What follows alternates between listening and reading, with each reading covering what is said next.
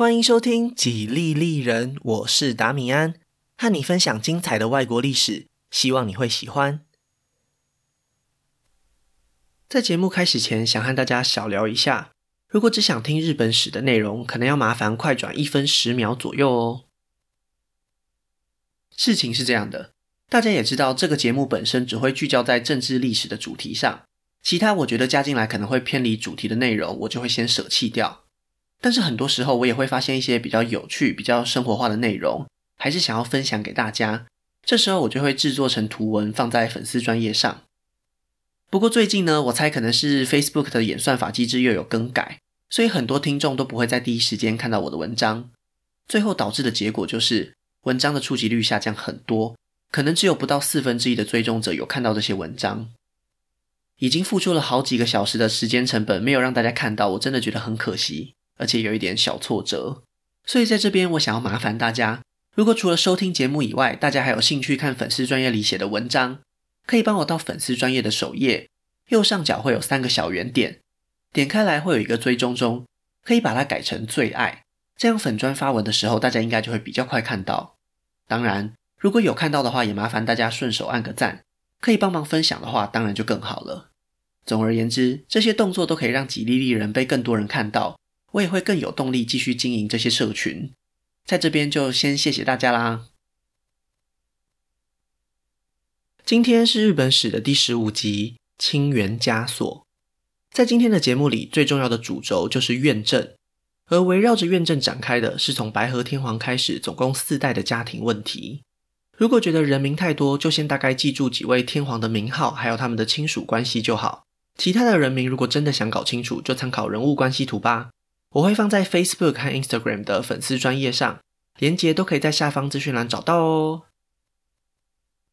上一集说到，白河天皇为了确保自己的血脉可以顺利继承皇位，他违背了父亲后三条天皇生前的安排，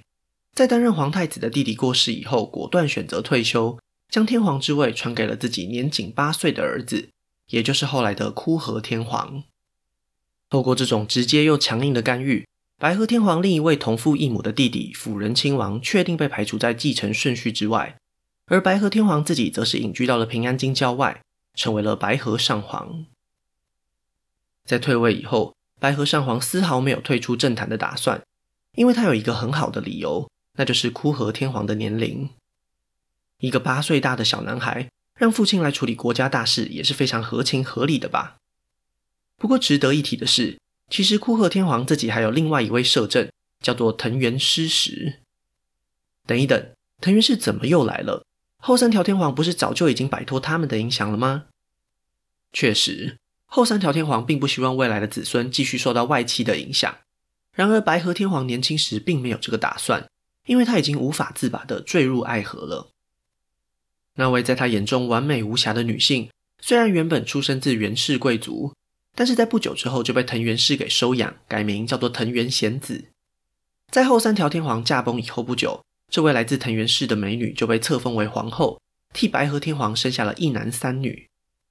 然而，就在一零八四年，这对恩爱的夫妻还是被老天爷狠狠地给拆散了。当时只有二十八岁的藤原贤子染上了一场重病，几个月后就离开了人世。据说，在藤原贤子停止心跳以后，白河天皇还是久久不愿离去，抱着遗体痛哭了好长一段时间。也许就是从这一刻开始，白河天皇下定决心，一定要让他们的儿子登上天皇之位，而那位小男孩就是枯河天皇。所以在白河天皇退位以后，枯河天皇的外公藤原诗时就成为了摄政，基本上国家大事都是由他和白河上皇讨论以后一起决定的。这样的情况在八年以后迎来了一个重大的转变。枯河天皇终于成年了，而且非常巧的是，藤原诗时也因病退休，将关白的位子传给了自己的儿子，也就是枯河天皇的舅舅藤原师通。这位藤原师通年纪轻轻，非常有野心，对于政府的运作很有自己的一套看法。在他的眼里，日本怎么能同时有两位统治者呢？在天皇成年以后，就不该再继续听从父亲的命令，这才是国家正常的样貌。正是因为如此。藤原师通一直都对白河上皇的干预颇有微词，甚至有传言指出，他在经过上皇隐居的地点时，曾经不屑地表示：“有必要特别尊敬退位的天皇吗？这种制衡的关系让白河上皇的权力一度受到影响。如果藤原师通长命百岁，也许会和枯河天皇君臣联手，一起反抗白河上皇。不过大家应该也猜到了，我会这么说，就是因为他比较短命。在担任关白五年以后，藤原师通就在任内去世了。从此以后，日本朝廷里再也找不到阻挡白河上皇的力量，院政的全盛时期终于到来了。那么，院政到底是什么意思呢？在这边有必要好好解释一下。在过去日本的政治架构之中，国家的统治者毫无疑问就是天皇，而在天皇底下有一群官员，他们会组成朝廷，主要的政治决策也都是由这群官员来负责讨论。等到他们研拟出一个方案以后，再送交给天皇批准，之后就会形成正式的法律或是政策，由全国各地的地方官员来执行。在设官政治的年代里，基本上还是同样的框架，只是在朝廷之中出现了一位超越其他官员的存在，也就是大家都非常熟悉的摄政关白。在他的主导之下，历任天皇就算有百般的不愿意，也只能同意朝中大臣研拟出来的方案。而白河上皇开启的院政模式，基本上原封不动地保留了前面所提到的这个政治架构。同一时间，一个原本不被人们所重视的机构也开始积极运作，那就是只属于退位上皇的院厅。简单来说，这个院厅其实就像是第二个朝廷，而且也一样会有官员在这个地方讨论国家政策。只不过讨论完以后是直接交由白河上皇来批准，而这些在院厅获得上皇批准的方案之后，就会送交给天皇和朝廷，在形式上由他们来公布这些法律或是政策，最后再交由地方官员付诸实现。这样听下来，大家应该已经发现不对劲的地方了吧？打从一开始，事情就是由上皇所领导的院厅拍板定案，在朝廷里的官员们不管再怎么努力，也没有办法产生作用，因为他们根本就没办法见到躲在院厅里的上皇，当然也就不可能影响结果了。不过问题来了，既然白河上皇需要有人跟他一起在院厅里讨论国家大事，那么有资格进入院厅的官员又是什么样的人呢？这些真正进入权力核心的官员们被叫做院近臣，顾名思义，就是在院政模式底下与上皇关系亲近的大臣。这些院近臣大多数都是白河上皇精心挑选的结果，有些人是家财万贯的地方首领，有些人是教育程度很高的书香世家，涵盖的范围其实非常广。然而，在他们的身上都可以找到一个明显的共同点，那就是在政坛里处于一个不上不下的身份地位。白河上皇非常明白，只有挑选这种身份的官员，才有可能让他们全心全意地效忠自己。因为官位相对比较高的贵族们，一方面已经习惯了自己过去的特权，另一方面也因为熟悉政治运作而懂得如何牵制统治者。对于想要掌控一切的白河上皇来说，他们与其说是部下，倒不如说是竞争权力的对手。但是在非常讲求协同的日本，任用平民担任官员的可能性完全不存在。就连上皇自己都无法打从心底接受平民参政了，更何况是整个社会对他们的观感呢？于是，那些虽然是贵族出身，但是却一直无法获得重视的人们，理所当然的成为了白河上皇大力提拔的对象。由于感念上皇对他们的知遇之恩，所以他们也成为了上皇最忠实的支持者。就算名义上他们都是天皇的下属，还是在各种冲突之中站在了上皇的这一边。在关白藤原师通过世以后，白河上皇一面倒的掌控了平安京，权力甚至比他的父亲后三条天皇还大，因为他基本上是一种体制外的存在，想要推动什么样的政策都不会受到律令制度的限制。唯一能够令他感到头痛的，竟然是一群吃斋念佛的出家人。在平安京的东北方有一座小山丘，被人们称为比瑞山。这座山有什么特别之处呢？当年罪臣建立佛教的天台宗时，选择的根据地就在这座比瑞山上。由于他非常感激桓武天皇对他的信任，所以就用桓武天皇的年号延历来替他修建的佛寺命名。在天台宗蓬勃发展了数百年以后，比瑞山延历寺就成为了日本境内最庞大的佛教势力。让白河上皇最头痛的就是这一群出家人。有人可能会想，不过只是一群僧侣，有什么好头痛的呢？如果单纯只是诵经念佛，那确实不足为惧。但是偏偏日本寺庙的发展并不只是宗教上的，在世俗领域也有非常惊人的成长。还记得吗？上一集曾经提过，这些寺庙基本上都享有免税的权利，许多民众不管是基于逃税还是宗教的目的，都会愿意把土地捐献给佛寺。全日本排名第一的比瑞山延历寺，当然也受到了不少好处。但是在平安时代中晚期，由于民间生活困苦，再加上地方政府维持治安的能力不足，全日本可以说是盗匪横行，赚得盆满钵满的佛寺们，很容易就成为强盗洗劫的目标。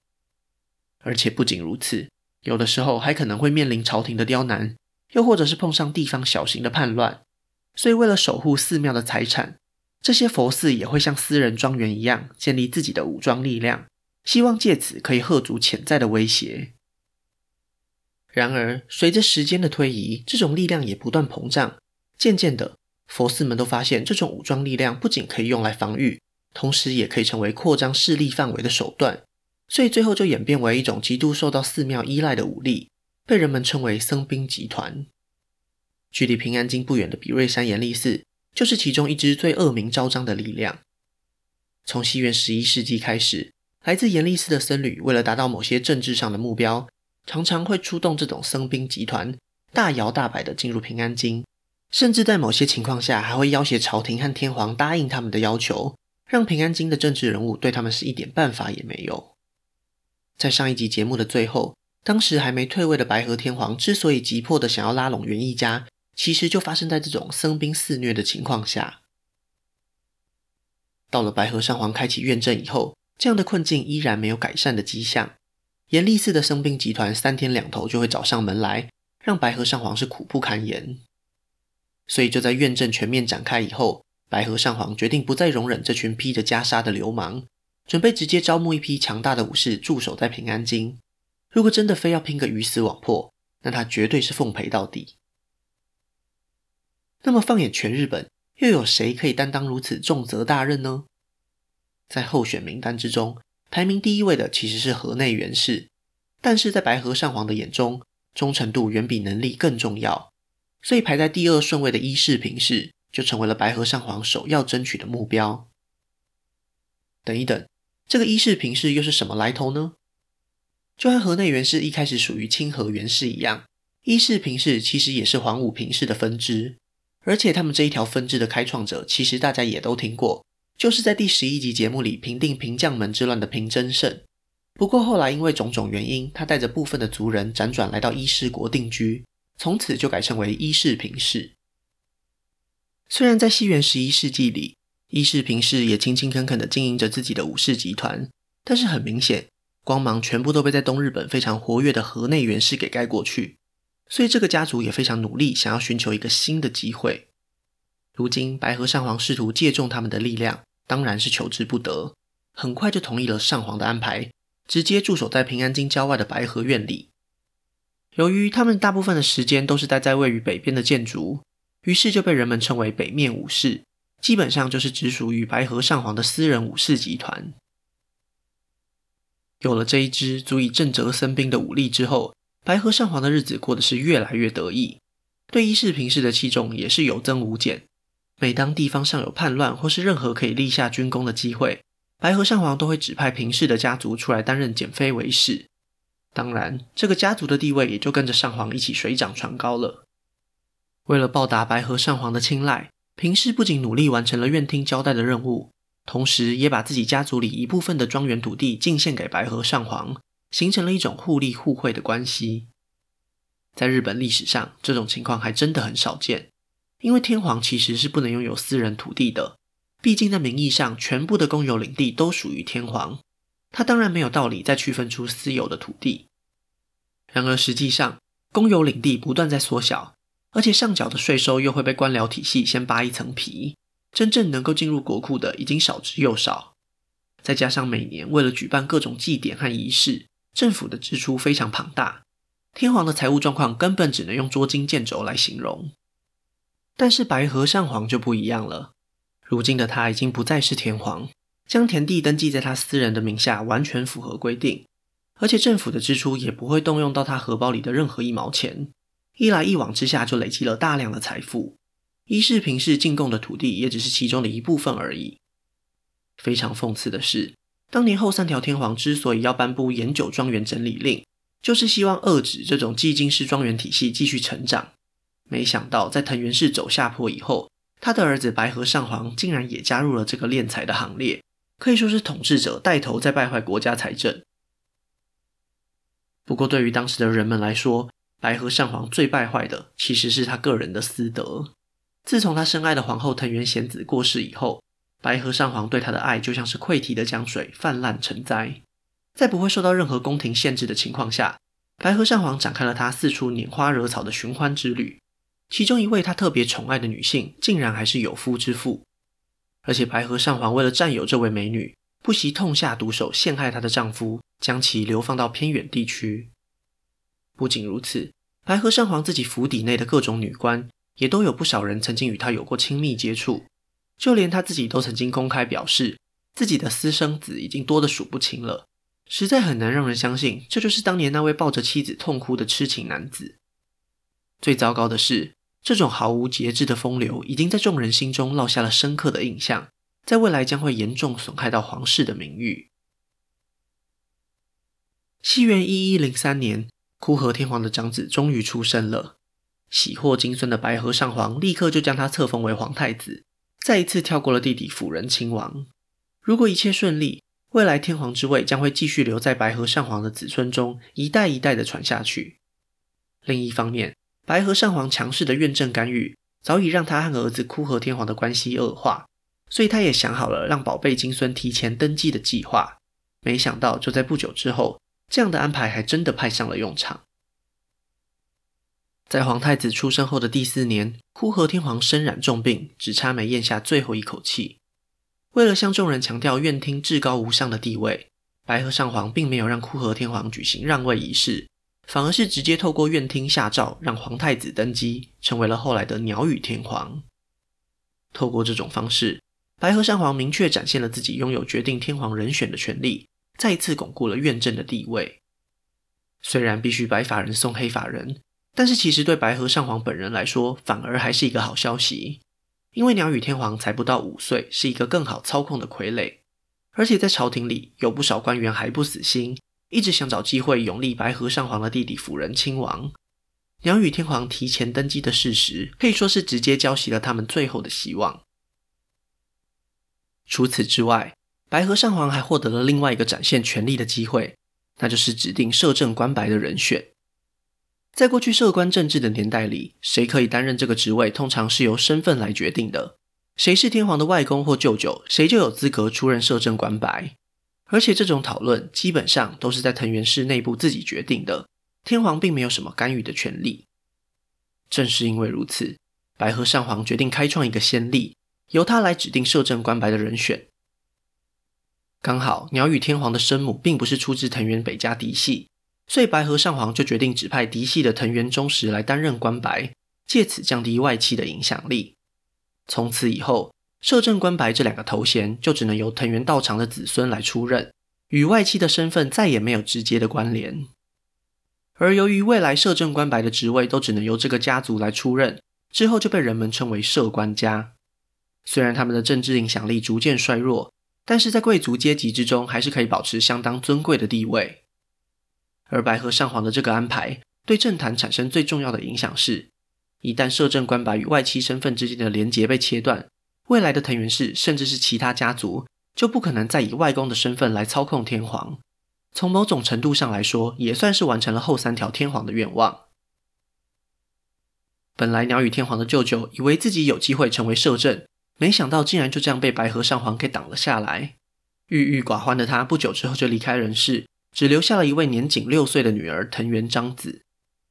为了怕大家误会，还是特别解释一下：虽然她的名字用中文念起来和藤原道长的女儿一模一样，但是字写起来，一个是彰化的彰，另一个是玉字旁的彰，其实是不一样的两个人。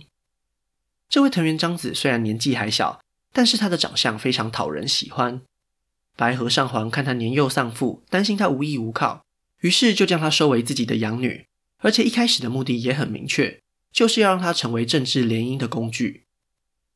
白河上皇的构想是这样的：如果把她嫁给官白藤原忠实的儿子，同一时间也让藤原忠实的女儿嫁给鸟羽天皇，就可以达到双重联姻的目的。然而，藤原忠实对这两桩婚事暂时持保留的态度，并没有马上答应白河上皇提出的方案。等到下一次他再听到藤原彰子的消息时，已经是一桩震惊平安京的丑闻了。西元一一一四年，在平安京里有谣言指出，当年十三岁的藤原彰子和他的养父白河上皇过从甚密，很有可能发生了不伦的关系。对宫廷里和民间的大多数人来说，这种谣言的主角，如果是任何一位德高望重的长者，大家都不太可能会相信。但是今天遭人非议的，就是一直以来以放荡生活而闻名的白河上皇，让人不相信也难。收到消息的关白藤原忠实原本就已经很犹豫，现在更是直接下定决心拒绝了上皇提出的婚约，不仅没有让儿子迎娶藤原彰子，就连女儿也不愿意嫁给鸟羽天皇了。据说白河上皇在听到关白不愿意联姻时，气得火冒三丈。但是气归气，眼下的问题还是得解决啊。于是他转念一想，既然两桩婚事同时泡汤，鸟羽天皇和藤原彰子都还未嫁娶，那为什么不干脆直接把他们这两位少男少女凑成一对呢？于是三年以后，在白河上皇的精心安排之下，鸟羽天皇心不甘情不愿地迎娶了藤原彰子。并且在祖父的强势介入下，将这位新婚妻子立为皇后。至于为什么不情愿，大家应该也都可以理解吧。整个平安京里，所有人私底下都在讨论天皇的祖父和皇后是如何联手给天皇戴了一顶绿帽子。就算这些流言蜚语的真实性有待商榷，天皇的面子也实在是挂不住了。当年的鸟羽天皇只是个接近十五岁的少年啊，这种心理压力对他造成了非常大的影响。当然，他也不可能对这位新婚妻子有什么好感了。更麻烦的是，就在鸟羽天皇结婚两年后，藤原彰子生下了一位男孩。照理来说，国家未来的继承人平安出生，应该是一件可喜可贺的事情啊。但是对鸟羽天皇来说，他实在是一点也高兴不起来，因为皇后藤原彰子在这两年里，也还是时常前往郊外探视白河上皇。这种密切的互动，看在鸟羽天皇眼里，真的是一种极大的羞辱。他只恨自己无权无势，没有办法控制自己的婚姻，就算再痛苦，也只能含着眼泪吞下去了。不过，就在皇子出生以后，鸟羽天皇也决定调整自己的心态。既然这些已经发生的事实都无法改变，那就更应该把握当下。客观来说，祖父规划的一切，他都照办了。接下来的人生应该要为自己而活吧。于是他向平日里经常会见面的关白藤原忠实表示：“当年我和你的女儿曾经有过一直没能完成的婚约，不知道现在是不是一个合适的时机呢？”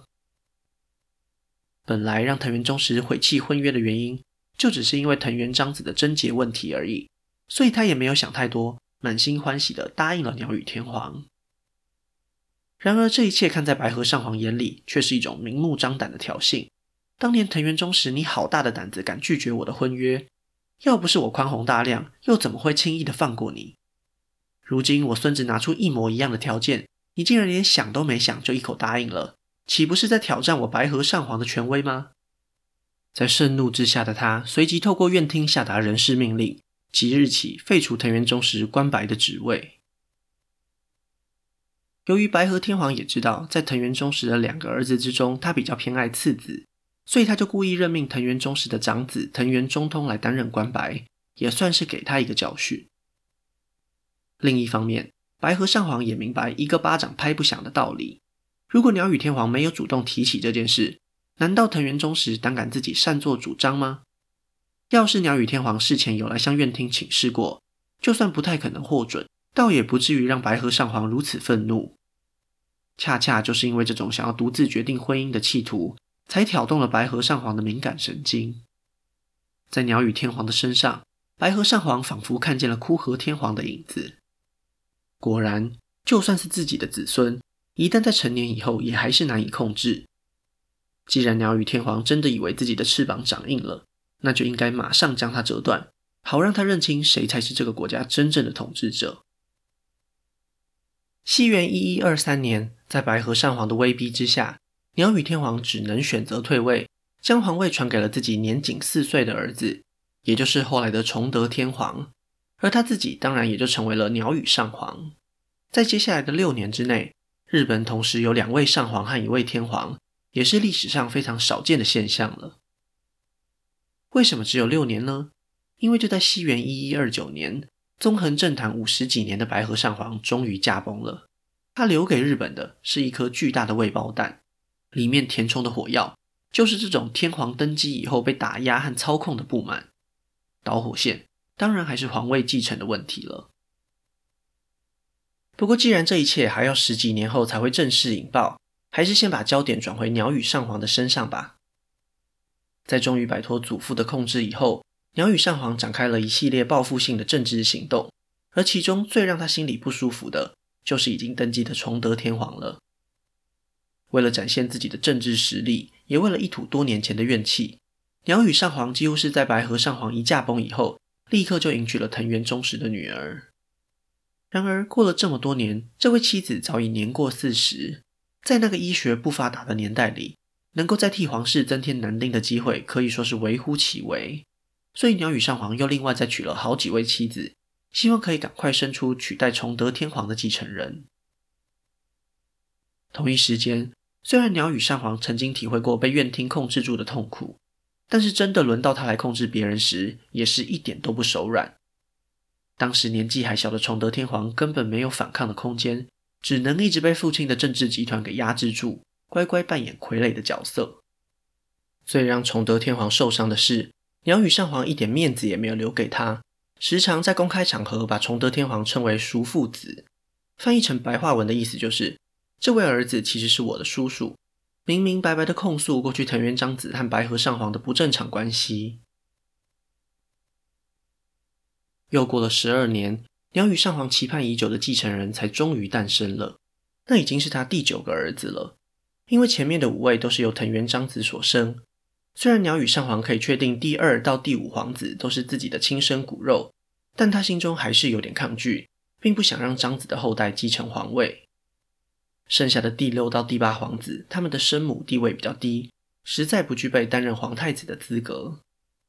一直等到西元一一三九年。鸟羽上皇才和另一位出身藤原氏的女性生下了这位第九皇子。在男孩出生以后，鸟羽上皇是欣喜若狂，马上就将他册封为皇太子，并且立刻开始筹备让他登基的计划。两年以后，二十二岁的崇德天皇就接到父亲的要求，希望他可以立刻退位，传位给自己同父异母的弟弟。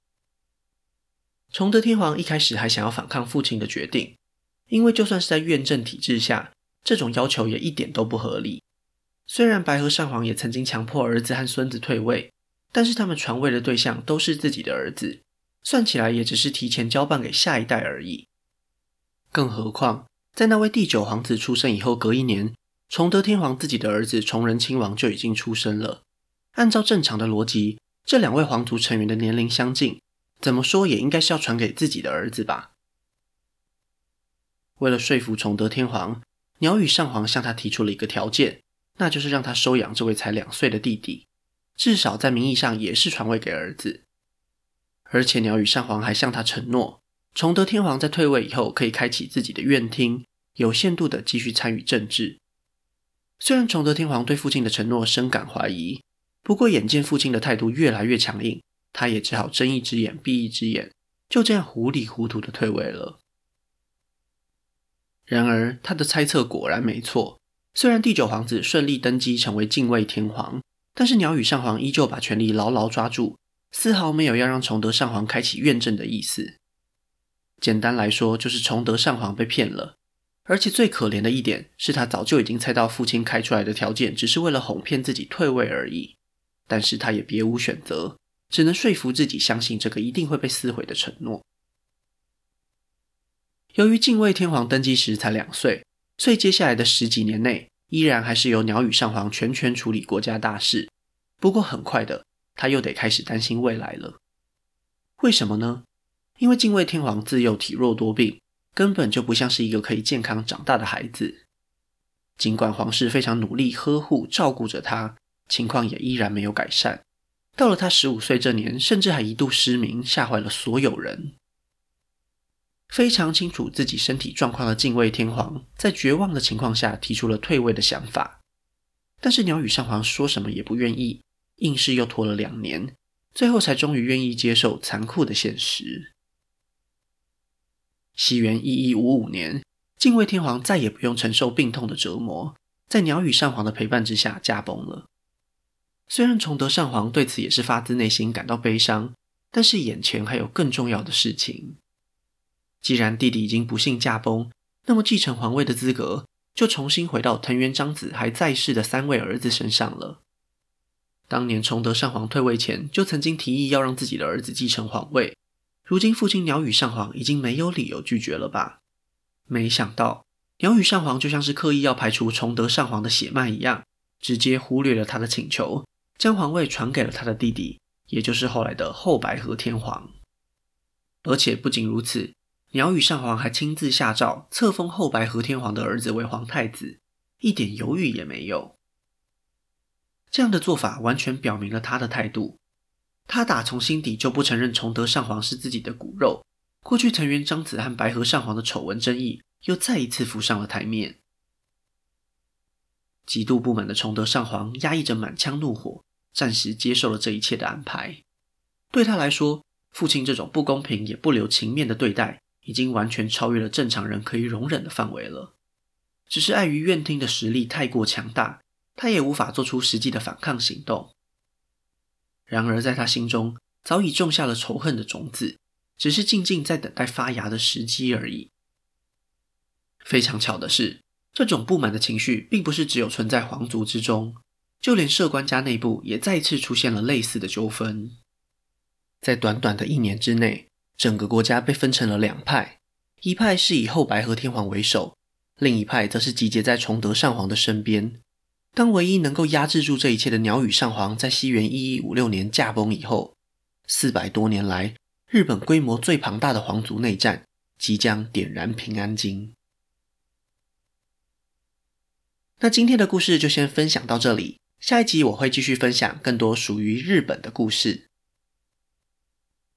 如果喜欢我的节目，可以顺手按下关注或追踪，也拜托大家到 Apple Podcast 和 Spotify 帮我评分留言，这会对节目有很大的帮助。